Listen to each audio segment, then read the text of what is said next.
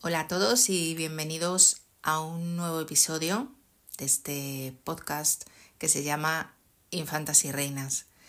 En el episodio de hoy vamos a hablar de las comadronas, que tenían un papel fundamental dentro de los servidores de la Casa Real en la época de los Austrias y también en la época de los Borbones, teniendo en cuenta que la sucesión de los reyes era un problema de capital importancia, su aportación en el momento del embarazo, en el momento del parto, en las primeras horas, los primeros días del recién nacido, era muy importante. Y aunque hemos hablado algunas cosas sobre ellas en otros episodios, hoy les vamos a dedicar este episodio completo a ellas, a las comadronas.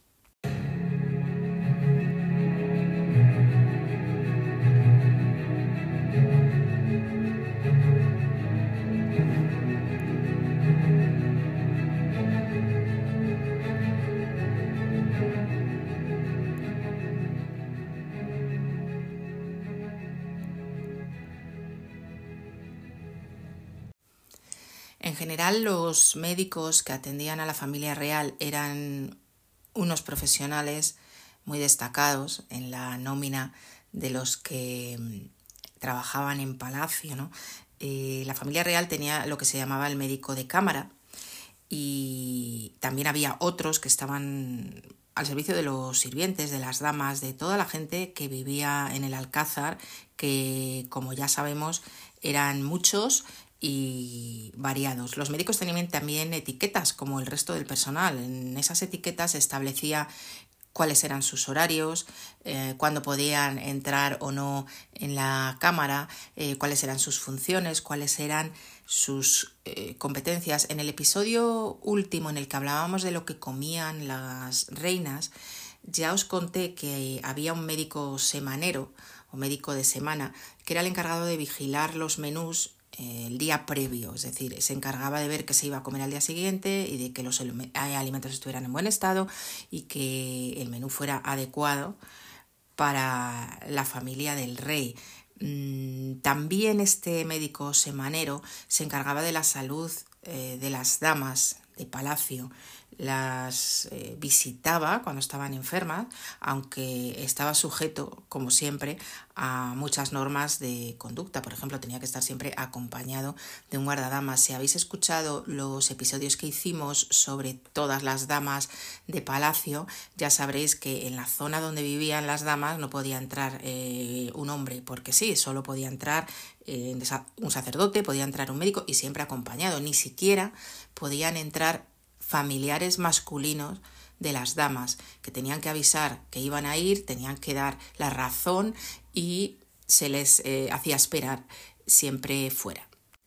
A los médicos españoles en la Edad Moderna se les consideraba bastante atrasados para la ciencia médica de la época, que ahora sabemos que en sí estaba bastante atrasada, pero parece ser que los españoles no tenían buena fama. De hecho, por ejemplo, se les acusaba de que abusaban de las sangrías, es decir, que para todo hacían una sangría, incluso para mm, problemas que la sangría no servía de nada. Eh, en general, cuando leemos documentos eh, en los que nos cuentan, por ejemplo, que a la infanta Margarita para una caries le hicieron una sangría, pues bueno, nos llevamos eh, las manos a la cabeza, ¿no? Pero en la época se consideraba que para algunas patologías venía bien, para otras no servía para nada y que en España digamos que se utilizaba para todo. Eh, Leopoldo, el marido de Margarita, estaba comúnmente indignado en sus cartas cuando se enteraba de que a su novia, que todavía no había llegado a Viena, le habían hecho la enésima sangría como era habitual. Eh, a finales del siglo XVI hubo un embajador francés en Madrid que escribió una carta a Catalina de Médicis, que en aquel momento era la reina madre, en Francia, y mm, las palabras que dejó escritas sobre los médicos españoles mm, eran un poco duras, los calificaba de, de necios, de presuntuosos y de arrogantes y que no sabían nada de lo que tenían que hacer con los pacientes. Claro, ¿por qué era esto importante, esta mala opinión? Pues porque cuando venían las reinas, el tema de los embarazos y los partos, que era mm, clave, eh, se ponía un poco en solfa sobre todo referente a la atención que iban a tener tanto las reinas como el recién nacido. Si ya sabemos que la mortalidad infantil era tremenda, lo que se intentaba lógicamente es que ese niño tuviera el mejor cuidado posible para intentar evitarla si se podía. A este respecto, por ejemplo, es también muy conocida una carta que envió la princesa de los Ursinos, que era camarera de María Luisa Gabriela de Saboya, la primera reina de los Borbones en España, cuando se confirmó el primer embarazo que tuvo. Y en esta carta que mandó a Francia, eh, criticaba la atención al embarazo y al parto que se daba en, nuestro país. Eh, llega a decir en esa misiva que no hay ningún médico hábil en su profesión y estaban bastante preocupados sobre qué iba a pasar cuando María Luisa Gabriela diera luz, que luego os contaré cómo lo solucionaron.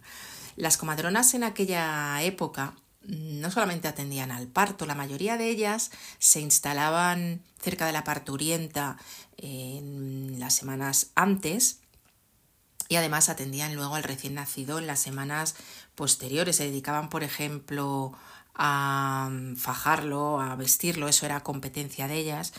Y mm, incluso lo bautizaban en caso de peligro de muerte, lo cual era bastante común en el siglo XVI o en el siglo XVII. Aquí surgía un problema. Si ellas tenían la facultad de poder bautizar, de dar lo que se llamaba el agua de socorro, en caso de que el niño consideraran que podía morir de un momento a otro, eh, era importantísimo, era esencial y necesario que fueran católicas y mm, buenas católicas.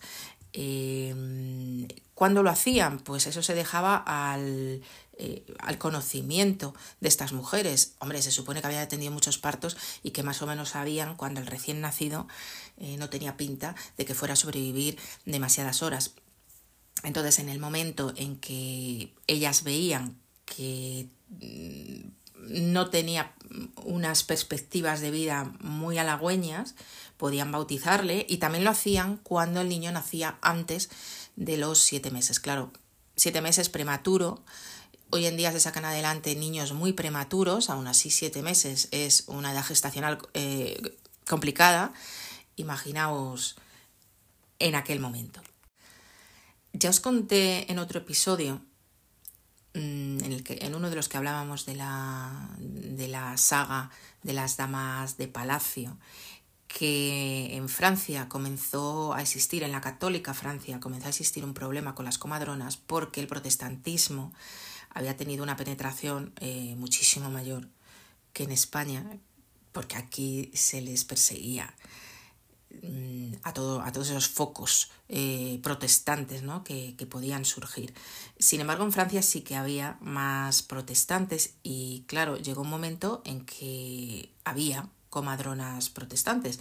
Ellas no sabían administrar este eh, sacramento, el del bautismo, no se las consideraba con competencias para hacerlo y surgía un problema muy grave, ¿no? Y es que tú ibas a tener un hijo y si ese niño moría en el parto, eh, las creencias de la época se consideraba pues que no, su alma no se salvaba. Esto era mm, muy preocupante para, para las madres. De hecho, cuando Isabel de Valois, que fue la tercera esposa de Felipe II, dio a luz en un parto que tuvo en el año 1564, eh, su madre se ofreció a que vinieran desde Francia dos comadronas de su, de su total confianza. ¿no?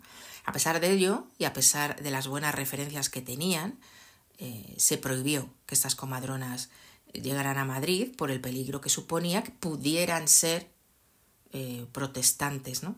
Que fueran de católicas y luego fueran eh, protestantes. Aquí era requisito indispensable para eh, atender el parto ser una comadrona católica, por lo que decíamos antes, para poder ejercer el, la función de el bautismo de los niños recién nacidos. A partir del siglo XVIII, los hombres comienzan a entrar en ese Santa Santorum, que es la Cámara de la Reina, en un momento tan íntimo y tan personal y a la vez tan público y notorio como era el nacimiento de un infante o una infanta, un posible heredero. ¿no? Ya en ese siglo a las comadronas se les hacía una especie de examen de conocimientos para saber qué es lo que sabían y al igual que muchas otras cosas que llegaron a nuestro país a través de Francia, esa costumbre de que fuera un hombre el que atendiera los alumbramientos, eh, comenzó a introducirse. ¿no? La infanta María Teresa, que era hija de Felipe IV y reina de Francia, había sido atendida en sus partos ya por hombres y María Luisa Gabriela, de la que hablábamos antes, también fue asistida por un médico francés que se llamaba Clement, que tenía muy buena fama y que era el, entre comillas, ginecólogo de cabecera de, de su hermana, eh, que era duquesa de Borgoña. Este Clement también atendió los partos de Isabel de Farnesio. De hecho, más tarde, la época de Carlos III, aparece en nómina en palacio lo que llamaban un cirujano partero, que era el médico que atendía ya entonces los sucesivos partos, muchos que tuvo la nuera de Carlos III, la princesa de Asturias en aquel momento, María Luisa de Parma. Este ya aparecía así, cirujano partero. Por lo tanto, en Palacio se solía tener siempre a personas de confianza que atendían todos los partos de la soberana, la nobleza, que ya sabéis que imitaba a la realeza en su modo de vida, también contrataba a comadronas y a amas de cría. A este respecto, como muchas veces hago en el podcast, Em, se puede echar mano del diario del conde de Potting que nos hace una radiografía de lo que era la sociedad en el siglo XVII, la alta sociedad de Madrid, y en él encontramos cómo eh, él mismo contrata a las comadronas que atienden a su mujer en los dos partos que Sofía tuvo en España, una niña y luego un niño que los dos murieron a muy corta edad y se ve como la comadrona aparece en casa de los Potin unas semanas antes, cómo atiende ese parto y cómo luego sigue después eh, en las primeras eh, semanas o primeros días después del nacimiento. De hecho, hace un comentario en un momento dado del eh, diario porque no encontraban una comadrona adecuada o que les gustara y dice eh, Potting que el género de las comadronas era de lo peor de todo que había en España. Es curioso este mm, comentario de Potting porque precisamente su amo, el emperador Leopoldo I, había confiado para los partos de su mujer, la infanta Margarita, ya emperatriz, eh, había confiado en comadronas españolas y eh, apenas meses antes de que Margarita muriera, que murió en marzo de 1673, encontramos en las cartas entre Leopoldo y su embajador en España comentarios y peticiones de Leopoldo para que buscara una comadrona que pudiera asistir los partos de Margarita. Había habido un problema con la que había ido con ella a Viena y había atendido los primeros partos. Ya sabéis que Margarita tiene un historial obstétrico eh, terrorífico, tuvo muchísimos embarazos, pero eh, tuvo bastantes abortos y la mayoría de los niños murieron. Cuando ella muere en el año 1673, como he dicho antes, solo le quedaba viva una hija, la única que le va a sobrevivir a la vida adulta, la archiduquesa María Antonia. Estaba embarazada de pocos meses mm, de un niño, lo que de que era un niño se supo después cuando, cuando le hicieron la autopsia que hacían en la época. Eh, había habido unos ciertos problemas, se hablaba de que esta comadrona había sido la culpable de que hubieran muerto esos niños y Leopoldo decide que quiere otra comadrona nueva y le pide a Potin que busque una. En esas cartas se habla de que las comadronas de Sevilla tenían eh, muy buena fama, eran muy famosas. Finalmente Potin selecciona una, se llamaba Lucía Panesi, pero Margarita muere antes de que ella pueda ofrecerle sus servicios, puesto que Lucía llegó en enero del año 73 a Viena y Margarita murió en marzo. Así que Lucía tuvo que volverse a España y el emperador tuvo que sufragar su vuelta. Potin cuenta también eh, en su diario el pago que le hizo a la comadrona que atendió el último parto de Sofía y cómo por el hecho de que fue un niño le da como una paga extra por encima de lo estipulado. Eh, creo, si no recuerdo mal, que hablo de memoria, que eran 500 pesos según pone él en su diario lo que le pagó a la comadrona, que se despide unos días después, y le da 100 pesos extra por el hecho de haber sido varón, ¿no? Como si la comadrona hubiera tenido Mm, algo que ver en esto. También le hace mm, un pago a, lo, a quien él llama la mayordoma de su mujer, que entiendo que sería una especie de camarera que atendía a la condesa. Además, curiosamente, en el parto de su segunda hija, de la niña que tienen previamente, de Francisca, un sacerdote amigo le había traído el báculo de San Francisco de Paula para el feliz parto. Este santo tenía mucha aceptación y mucha fama entre las parturientas porque se suponía que ayudaba a un buen parto. Eh, esto es parecido al tema de las reliquias que también se acercaban a palacio cuando estaba próximo el parto para que la reina tuviera un feliz alumbramiento. Bueno, cerrando ya el capítulo, os quería contar que, como he dicho previamente, estas comadronas atendían también el sobreparto y a veces se encuentran en documentos de la época eh, referencias a que precisamente el, estas eh, profesionales habían sido las que habían conseguido un bienestar eh, posparto de las reinas, porque, por ejemplo, habían tenido un parto muy complicado, se habían quedado muy débiles y la comadrona había ayudado a que la reina se repusiera. Mm, un caso, por ejemplo, de este tipo fue el de Mariana de Austria, cuando nace su primera hija con Felipe IV, que fue la infanta Margarita en el año 1651. Mariana era una adolescente, como muchas de ellas. El parto fue muy complicado. Felipe IV cuenta en una carta a una persona de su confianza con la que se carteaba habitualmente que él había estado presente en el parto, mm, una modernez total, y, y que en algún momento había temido que Mariana muriera en sus brazos, y mm, bueno, de hecho, se habla en los documentos, se lo califica de parto eh, mm, penoso y de que solo fue un parto feliz para las comadres que cobraron por ello, así se dice. Eh, estas comadronas se quedaron cuidando a Mariana, ella lo pasó bastante mal, quedó muy débil, quizá probablemente por una anemia, y sobre todo se habla de una especie de melancolía, lo que entonces llama melancolía, que ahora eh, entendemos por depresión, y que el pudiera ser que fuera una depresión posparto. Si a todo esto le añadimos el que era una reina muy joven, que la habían arrancado como a todas ellas de su patria, de su familia, y estaba en otro país, eh, probablemente no hablaba ni bien el idioma en aquel momento, bueno, que se le juntó todo a la propia Mariana. De hecho, en ese parto consta también que a Mariana se le, se le hicieron varias sangrías. Em, sabéis que los partos están muy documentados porque escriben perfectamente los médicos todo lo que pasó. Los síntomas que cuentan del parto de la infanta Margarita son compatibles con lo que ahora llamamos una preeclampsia, con tensión alta, con mareos, con ellos hablaban de episodios epilépticos y Mariana quedó bastante afectada. Por ello necesitó cuidados extra de las comadronas una vez que Margarita nació.